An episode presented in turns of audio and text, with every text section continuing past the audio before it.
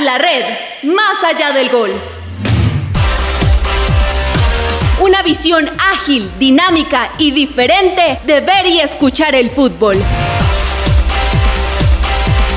Presentan Arturo Vargas Mendoza y Rubén Ospina Sandoval.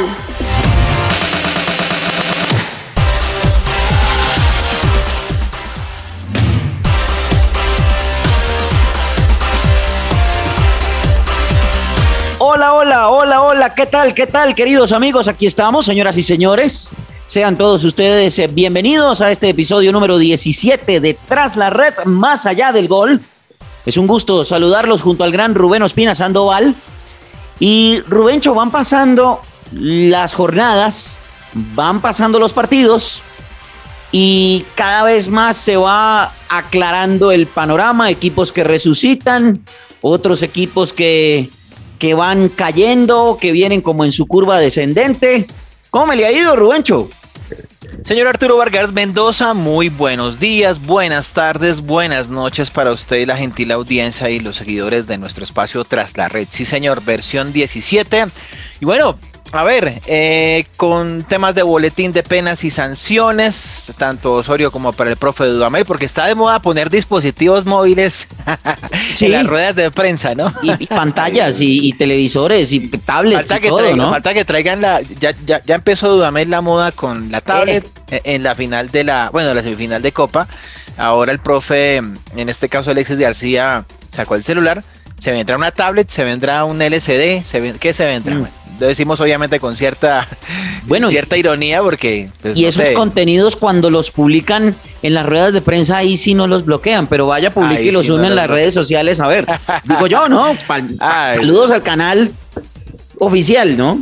Eh. Bueno, me, me, imagino que lo harán con la venia de ellos, ¿no? Bueno, en fin. Mm, entonces, eh, entonces, señor, mmm, fecha 16 de liga eh, entre semana, ¿no? No, sí. no, no, tenemos competencia internacional, que seguramente ya es la final de ambos eh, torneos en Copa Libertadores, que van a ser precisamente en algunos días, en el mes de, de noviembre. Y pues bueno, también pues tenemos en puerta la fecha de, de, de o la final, en este caso de Copa. Y ya mirando en lontananza, que no está muy lejos, la última doble fecha eliminatoria. Entonces hay varias cositas en, en el camino por manifestar.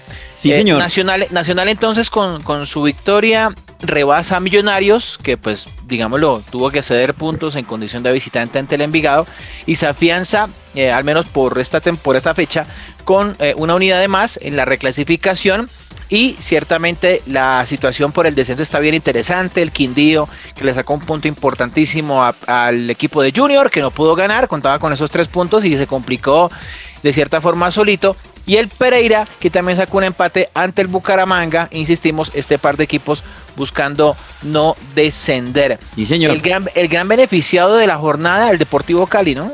Que ganó, sí. sacó los puntos y se metió en el octavo lugar. Y, y, también cuente ahí a Santa Fe, pero vamos en orden, Rubencho, porque la a cosa ver, empezó el martes sí. con la victoria del Envigado, dos goles por uno a Millonarios, importantísima victoria para el equipo naranja. Goles de Juber Asprilla, ex Millonarios.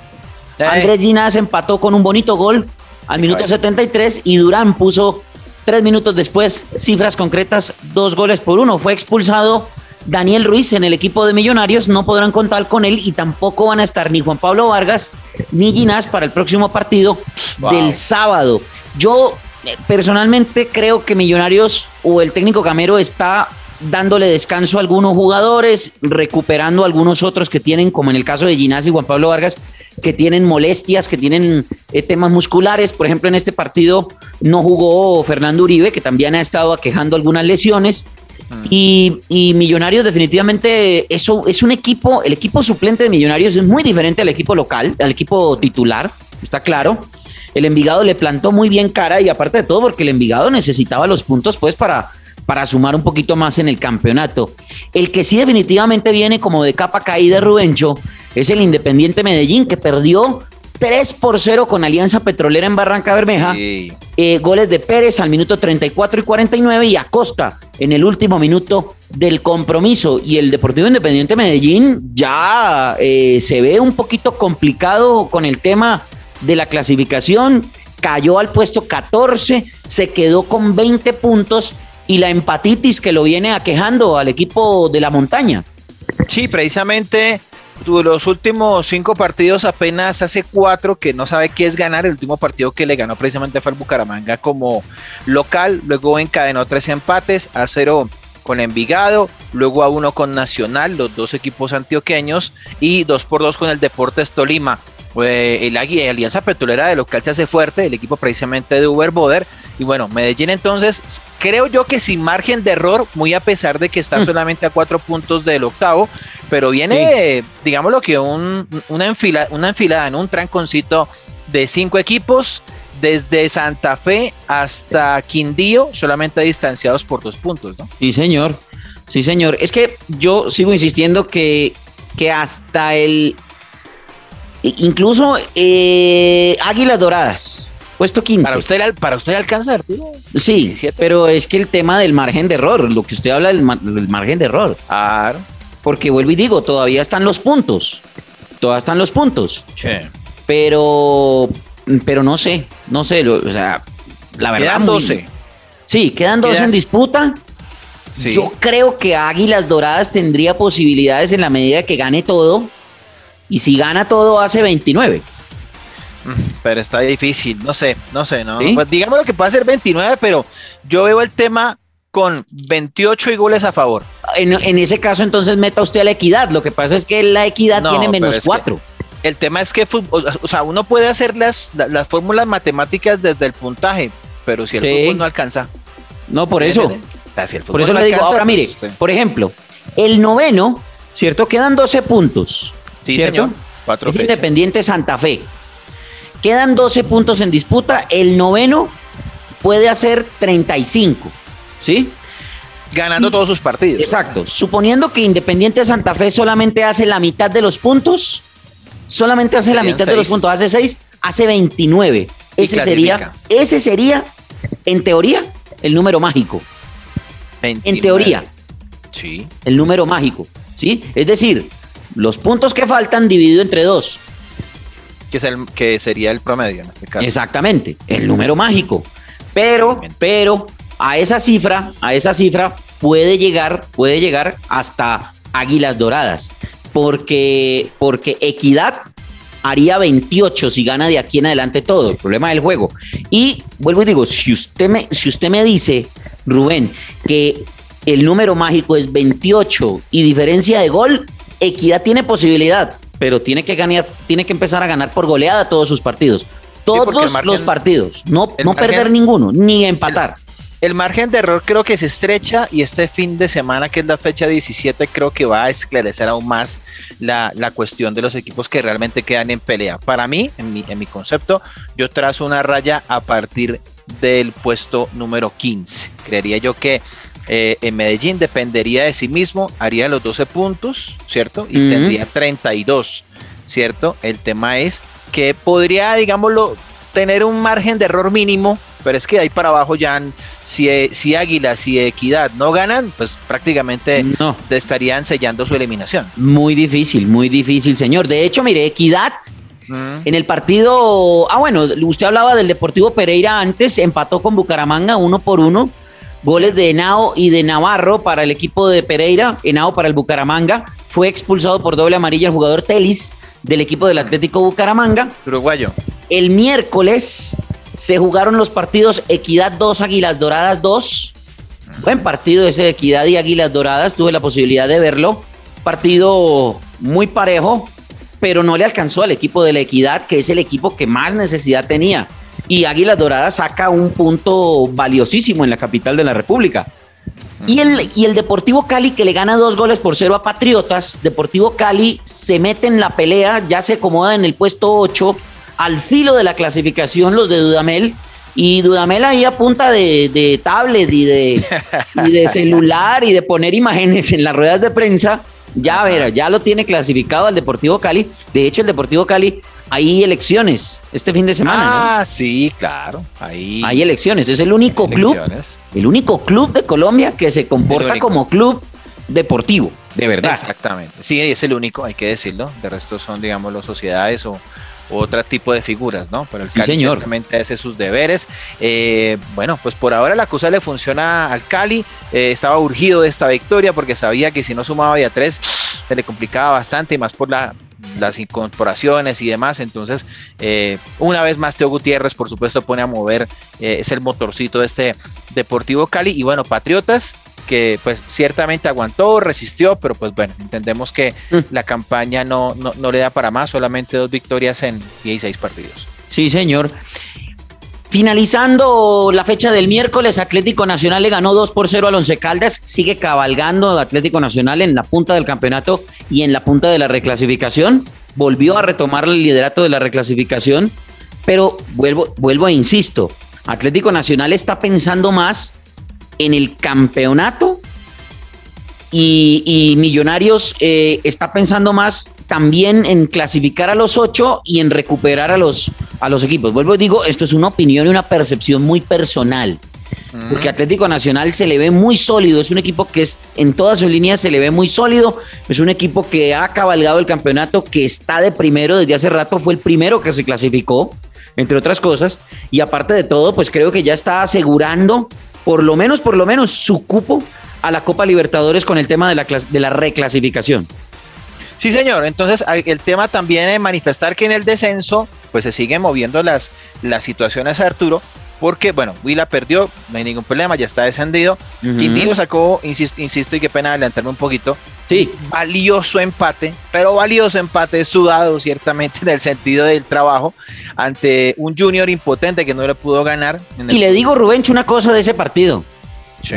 Le dejaron de pitar un penal al Quindío. Mm. Le dejaron de pitar un penal al Quindío.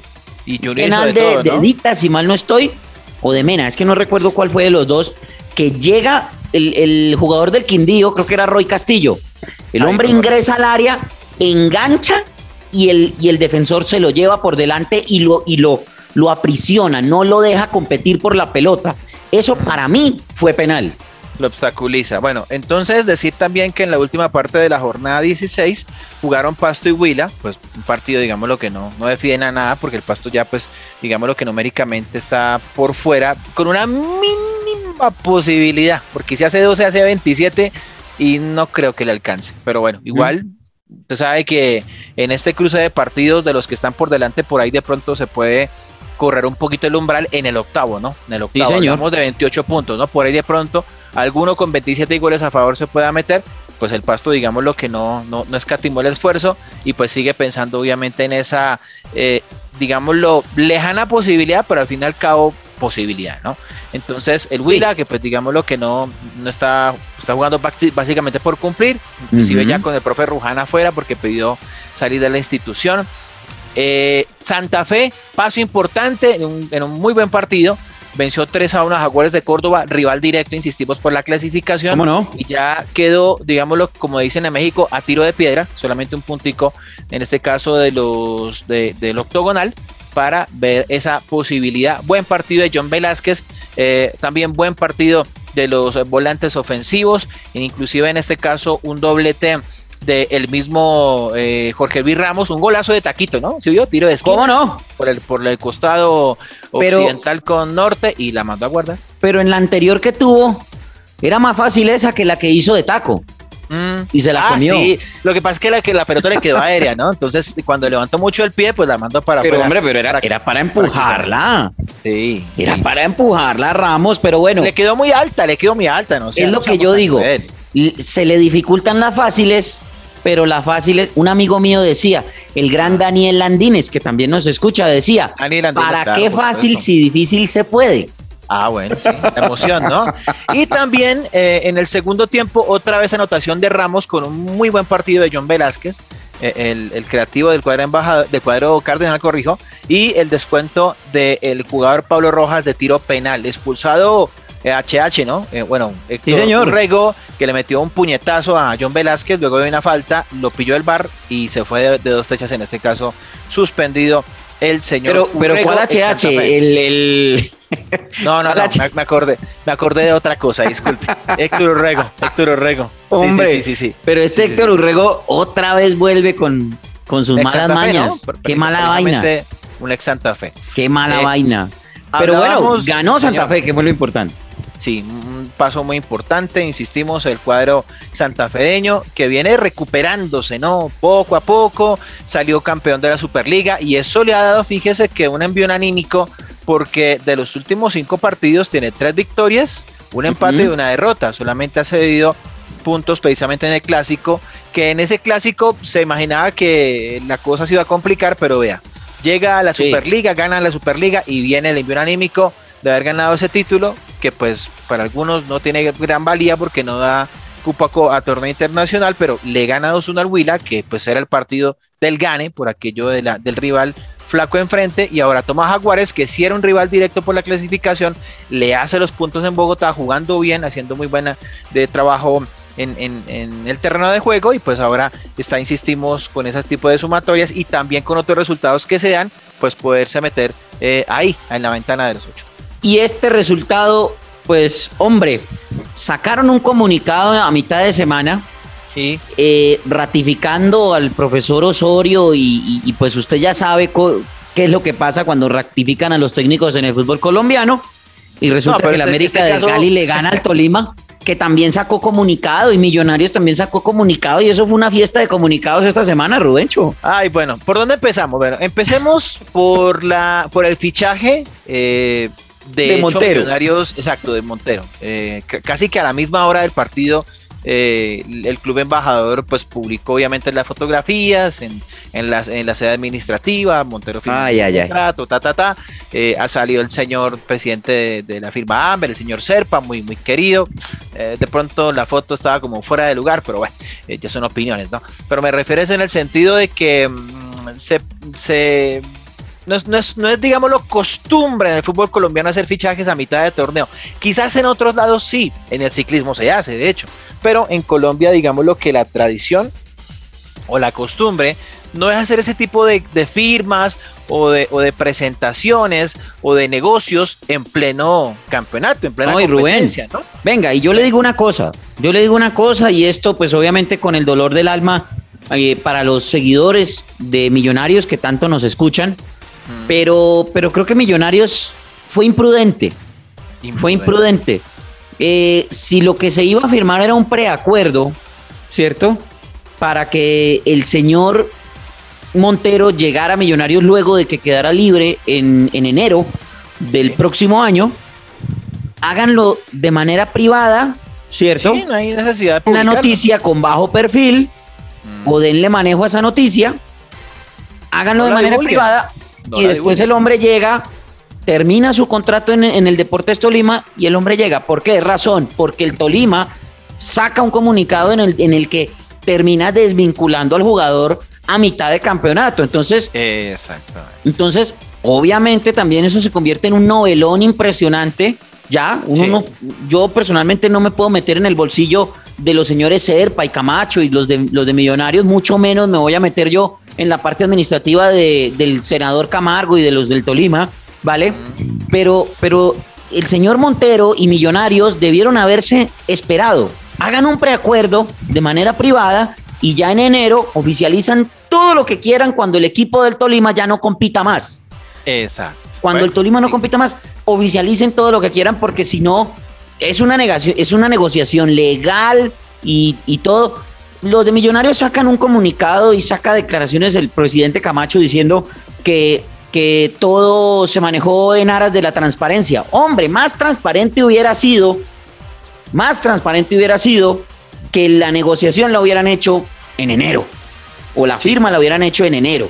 además que, pues para nada era un secreto que Nacional también pretendía al jugador. Lo que pasa es que, pues, fíjese que Nacional en su momento manifestó, bueno, tenemos al David Quintanes en Selección Colombia, etcétera.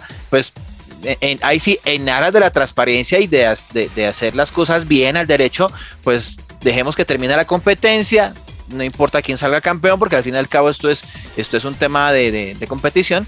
Y en enero, pues ya cuando todo el mundo esté digámoslo, en busca de, contrataciones y demás y renovaciones, pues ahí es cuando obviamente se hace la negociación. Pero no sé eh, si, si, si, Millonarios pecó por, por, por gusto de mostrar el, pitch, fichaje o, por, digámoslo, sorprender a los hinchas y demás. Bueno.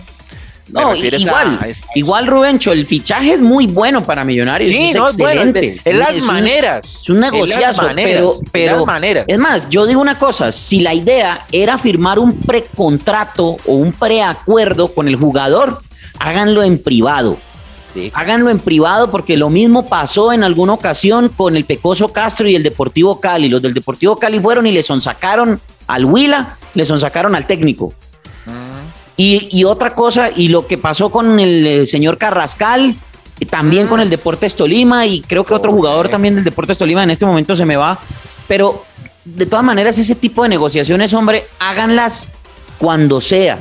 Si van a hacer un preacuerdo, háganlo. El jugador habla con las directivas de Millonarios, hace un preacuerdo y queda todo finiquitado. Y cuando el tipo quede libre de contrato en enero, el primero de enero o el 2 de enero, porque el primero de enero es festivo, el 2 de enero, ahí sí firmen todo lo que quieran, pero no ahorita, porque miren que el jugador ahora quedó sin equipo, le retiraron el número, ya no hace parte del Deportes Tolima, ¿y qué va a hacer? ¿Se va a venir para pues, Bogotá a entrenar? Puede ser. Que puede ser, claro, pues para que no quede inactivo y por lo menos sin perder distancia. Pero no puede jugar. No puede jugar. No puede pues, jugar. Va a perder ritmo de competencia.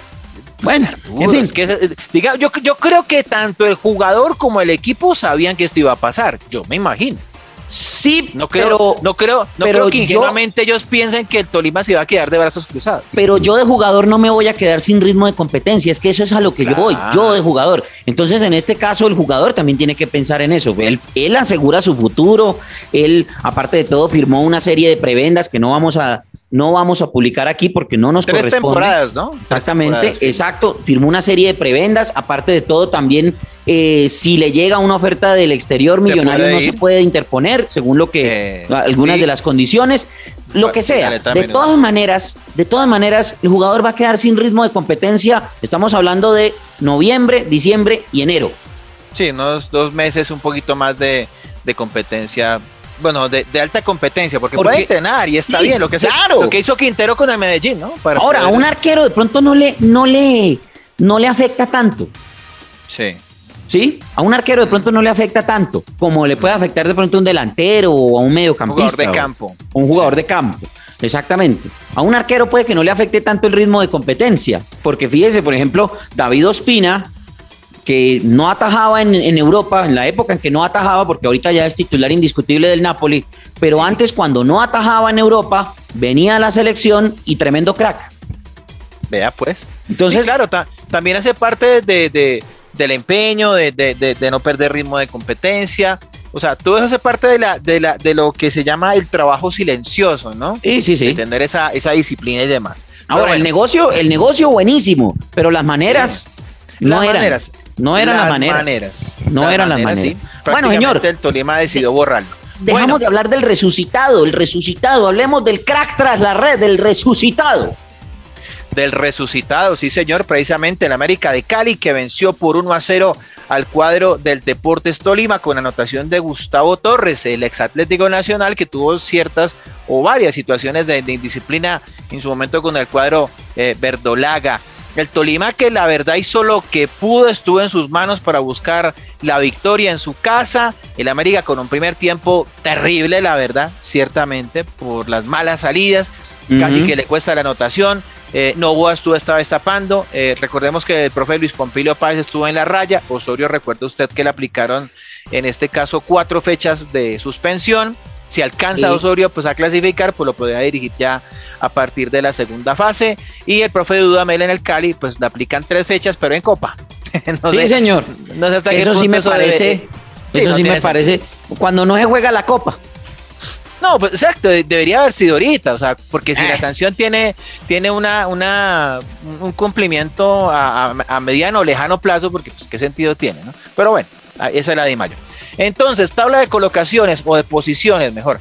Nacional primero con 39 puntos, clasificado y obviamente pues buscando no solamente seguir afianzando su juego, sus elementos, aceitando la, máquina verde y también pues en el caso de la reclasificación que da Copa Copa Libertadores, ¿no? Si por ahí de pronto asegura, pues que obviamente ir por, la, por el botín completo, que es decir, el título en este semestre. Sí. Millonarios segundo, 32 unidades, a pesar de la derrota, pues conservaron su colocación en detrimento del Deportes Tolima, ¿no? Que, que, se quedó con 28 a la orilla de la clasificación, seguramente la próxima jornada de ganar, pues ya asegurará su cupo. Cuarto, Pereira, campañón, insistimos, del equipo de Alexis Márquez, muy a pesar de que no pudo ganar, venía con cuatro victorias al hilo, ¿no? Sí. Este equipo grande Matecaña que ciertamente ha sorprendido y que, insisto, yo pienso que no se lo va a dejar para nada fácil a Nacional, aunque Nacional, digámoslo, en el papel, en las apuestas, sea el máximo favorito al título. Sí, Quinto Envigado, 26 puntos, también muy buena campaña del cuadro naranja con sus dos delanteros Insistimos, Juver Asprilla que se mandó un golazo y con el perdón de los hinchas de escuadra embajador, pero ustedes ven la jugada y prácticamente mandó dos jugadores al exacto, mandó dos jugadores al colegio y, se la cruza al, arquero. Eh, y luego queda eh, Alianza Petrolera con 25 puntos también. Buena campaña del equipo del profe Uber Boder que eh, estaba coqueteando y con el descenso, pero que se puso pilas y ya está dentro de los 8. Séptimo Junior, 25 puntos, pero este empate le supo muy mal. Le cayó muy, mal. Le cayó mal la verdad, un muy buen partido de, Viera, estrelló una pelota en el travesaño que en vez de agarrar para arriba agarró para abajo, otra que le quedó muy cerca al portero del, del Quindío. Eh, tuvo varias el cuadro de Junior, de verdad, pero salió figura eh, el cancerbero, insistimos, del cuadro Cuyabro. Y luego está el Deportivo Cali con su victoria se acomoda en la tabla, 2 por 0 ante Patriotas y es octavo lugar con 24. Del noveno, a mi parecer, hasta el 14 tienen opción. No, yo meto ahí Águilas. Es decir, Santa Fe 23, puesto 10, América 22 puntos, puesto 10, 9-10. Eh, Jaguares de Córdoba puesto 11, 22. Los mismos de Bucaramanga puesto 12, pero Bucaramanga tiene menos 2 en diferencia. Quindío puesto 13 con 21. No solamente está luchando por no descender, sino por ahí de pronto meterse en los 8. Y decimocuarto, Independiente Medellín con 20 puntos. Para mí, tras una raya ahí, para mí, usted obviamente pues no. tendrá su opinión. Lugar 15, Águilas Doradas 17 puntos, 16 eh, o decimos sexto lugar Equidad 16 puntos también, decimos séptimo paso que volvió a ganar con 15 puntos, decimos octavo Caldas con 12 puntos que volvió a perder, Patriotas de Boyacá decimonoveno con 11 y Huila vigésimo con 7 puntos. La próxima fecha se empezará a jugar a partir del sábado 30 de octubre con los partidos Atlético Bucaramanga y Envigado a las 6 de la tarde. A las 8 de la noche Millonarios frente a la Equidad. El domingo se jugarán cuatro partidos. A las 2, Once Caldas, Patriota Boyacá. Todo esto es hora colombiana. A las 4 de la tarde, Jaguares de Córdoba frente a Atlético Nacional. Buen partido. 6 de la tarde, Medellín contra Deportivo Pereira. buen, partido. Sí, sí, y a las 8 de la noche, América de Cali contra Alianza Petrolera. Hágame usted el favor. No, ese par de partidos están geniales. Jaguares obviamente no, tendrá que eh, hacerle cara de perro para vencer a, Nacional, que viene con la máquina aceitada, insistimos. Ya para el día lunes, los partidos del... Sí, Sí, los partidos del, día lunes feriado en nuestro país. es festivo. Junior, Exactamente. Junior en Barranquilla ante Pasto. Yo creo que aquí Junior no puede dejar escapar puntos más de local. Will ante Deportivo Cali. Oportunidad de oro para el Cali que pueda hacerse de los puntos ante un equipo que pues no está concursando por nada. Quindío ante Santa Fe, otro muy buen partido, la verdad. Sí, señor. Ese, lunes 8 días porque Santa Fe busca meterse, Quindío pues también alejarse de la posibilidad del descenso. Y ya el martes 2 de noviembre, ya mirando de cerquita las eliminatorias, ¿no? Piras con eso. Bueno. Águilas Doradas ante el Deportes Tolima a las 8 de la noche. Cerramos el tema de la Liga Colombiana porque usted me mencionó el tema de las eliminatorias, Rubencho, y es que Brasil sacó su convocatoria para enfrentar a los partidos de Colombia y Argentina. Mm. Esta doble fecha eliminatoria. La selección de Brasil, ellos siempre sacan la convocatoria varios ah. días antes, varios días antes. la tiene clara. El técnico Tite la tiene clara, un, pone de arqueros a Allison del Liverpool, a Ederson del Manchester City y a Gabriel Chapecó del Gremio.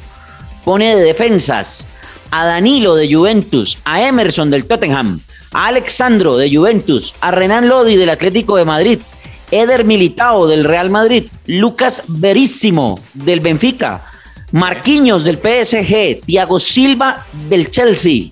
Pone como volantes a Casemiro del Real Madrid, que vuelve, Fabiño del Liverpool, Fred del Manchester United, Gerson del Marsella, este Gerson no lo tenía, Lucas Paquetá del Lyon y a Philippe Coutinho del Barcelona. A Philippe Coutinho sí que la ha pasado mala. ¿ah? No, le rinde, pero lo tienen todavía en la baraja para selección. Y pone de delanteros a Anthony del Ajax, a Firmino del Liverpool, a Gabriel Jesús del Manchester City, a Mateus Cuña del Atlético de Madrid, a Neymar del Paris Saint Germain y a Rafinha del Leeds United. Vinicius Junior no está por ahí, ¿no? Mire, eso, este, mire, Tite puede poner a un jugador del Manaos FC e igual van a ser la selección más dominante.